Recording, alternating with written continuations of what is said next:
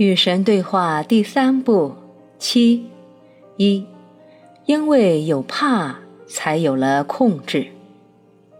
尼尔，我们已经讨论过许多问题了，老兄，我们真的讨论了很多。现在可以换个话题吗？你做好这个准备了吗？你呢？好了呀，我现在迫不及待，我总算做好准备了。我想把这三年来一直想问的问题都提出来，没问题，问吧。你好酷嘛！我们现在想讨论的是另外一种神秘现象，你能给我讲讲转世吗？当然，许多宗教说转世这种教义是骗人的，我们只能活一次，只有一个机会。我知道那种说法并不准确，他们怎么可以弄错这么重要的事情呢？他们怎么会不知道这么基本的事情的真相呢？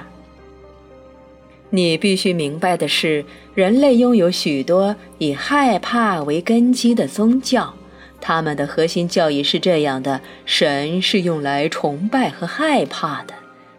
正是借由这种怕，你们整个人类社会方可实现从母权统治到父权统治的转变。正是借由这种怕，早期的神职人员方可使人们洗心革面和遵守天主的教导。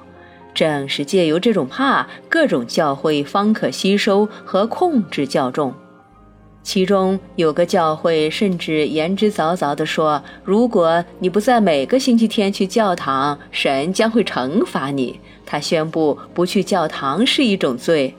而且不是去随便哪个教堂就可以哦，人们必须只去某类教堂。如果你去了其他教会的教堂，那也是一种罪。这纯粹是试图利用恐惧心理来对人们进行操控。令人吃惊的是，这样居然有效。这种见鬼的做法，直到今天还有效。哦，你是神呀！别说粗话。谁说粗话了？我只是实话实说而已。我说的是这种见鬼的做法，直到今天还有效。只要人类仍然相信神和人一样粗鲁、自私、心胸狭隘、睚眦必报，他们就会永远相信地狱确实存在，而且神会送他们到地狱里去见鬼。从前，绝大多数人并不认为神会比凡人高尚，所以他们接受了许多宗教的训诫，要害怕天主令人颤抖的报复。人们似乎认为他们自己天生就有缺陷，光靠自我监督的话是无法与人为善、循规蹈矩的。所以，他们不得不创造宗教，训诫教众相信神是愤怒的、小肚鸡肠的，以此来让他们自己安分守己。而转世的观念则打乱了这些宗教的如意算盘。怎么会呢？是什么让转世的教义拥有如此巨大的威力呢？以前教会宣布，你们最好乖乖听话，否则会怎样怎样。然后转世论者走过来对人们说：“这个机会之后，你们会有另外一个机会，而且那之后又有别的机会。反正你们有许多机会，所以别担心，努力做到最好就可以。别因为太过害怕而不敢动弹。向你们自己保证，你们将会做得更好，然后去实现这种诺言。”早期的教会自然不乐于听到这样的言论，所以他采取了两种措施：首先，他宣布转世是异教徒的理论；其次，他创造了忏悔圣礼。忏悔能为教徒提供转世论许诺的东西，也就是说，能够给他另一次机会。所以，自那以后，我们便有了这种理论：神会因为你犯下各种罪行而惩罚你。你要是坦白那些罪行呢，神就不予追究了。你只要忏悔就可以安心，因为神会听见你的忏悔并原谅你。是的，但这其实是个圈套。这种解决方法不可能直接由神来执行，它必须通过教会，由教会的神职人员宣布一些必须做到的忏悔仪式。通常是罪人必须做的祈祷仪式，这样就有两个理由使你们必须成为教徒了。教会发现忏悔圣礼带来了大量的信徒，所以他很快就宣布，不参加忏悔圣礼是一种罪，每个人必须至少每年参加一次。如果有人不这么做的话，神将会因此而发怒。教会颁布的戒条越来越多，其中许多是武断而多变的，而且每道戒条都假借了神的威势。你要是违反了它，就会受到神永恒的诅咒。当然，你要是忏悔，那就另说了。人们只要忏悔，就能得到神的原谅，避免受到诅咒。但现在问题又出现了，人们推断出这肯定意味着他们可以为所欲为，只要事后忏悔就可以。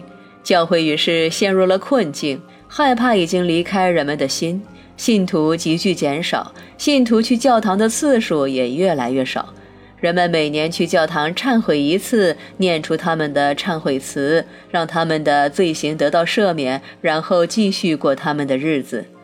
哦，这是不行的。教会必须找到办法，再次将害怕灌进人们的心。于是，他们发明了炼狱。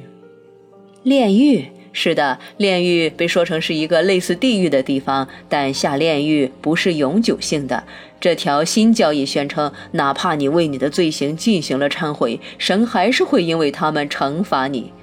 按这条教义的说法，神会根据每个不完美灵魂所犯罪行的种类和次数，施以相应的刑罚。罪行可以分为重罪和轻罪。如果你犯了重罪，并且生前没有忏悔，那么死后就会直接下地狱。去教堂参加仪式的信徒再次多了起来，供奉也多了起来，尤其是来自信徒的捐款，因为炼狱的教义中有这么一条：人们可以花钱抵罪。不会吧？依照该教会的教义，人可以获得特赦，但它同样不是直接来自神，而只能来自该教会的掌权者。这种特赦可以使人彻底免遭因犯罪而得的炼狱刑罚，或者至少是免去一部分。听起来有点像犯人因为表现良好而提前释放。是的，不过能够得到这些缓刑优待的人，当然只是少数人。这些人通常给该教会捐赠了数目惊人的金钱。若是捐出的金额足够巨大，捐赠人便可获得彻底的赦免。这意味着根本无需下炼狱，这等于是通过往天堂的直达车票。能够得到神的这种特殊恩惠的人就更少了，可能只有皇亲国戚以及超级富豪了。为了交换这些彻底的赦免，捐赠人要付出大量的金钱、珠宝和土地，但平民百姓完全无缘于此，这使他们感到极其沮丧和怨恨。那些赤贫的农民根本没有希望获取主教的赦免，所以老百姓对这种宗教失去了信仰。去教堂参加仪式的人又变得越来越少。这回他们采取了什么措施呢？他们带来了许愿烛，人们可以去教堂为那些炼狱里的可怜灵魂点燃许愿烛。他们可以念诵许愿经，这些经文有特定的次序，要分成九天念完。以此来减少神为他们已亡故的亲人定下的刑期，让其早日脱离炼狱。他们无法为自己做什么事情，但至少可以祈求神怜悯逝者。如果每点燃一支蜡烛就往随喜箱投一两个钱币，那当然是有帮助的。于是，许多小小的蜡烛在许多红色的玻璃后面闪烁，许多纸币和硬币被投进了许多随喜箱。人们希望这么做能让那些在炼狱里受苦受难的灵魂好过一点。哇，这太离谱了吧！人们真的看不穿这些把戏吗？难道人们不明白这是某个绝望的教会想要让其信徒为了免遭那个他们称为神的绝望者所害而绝望的去做各种事情的绝望尝试吗？人们真的买这些东西的账吗？当然了，怪不得该教要宣称转世论是骗人的。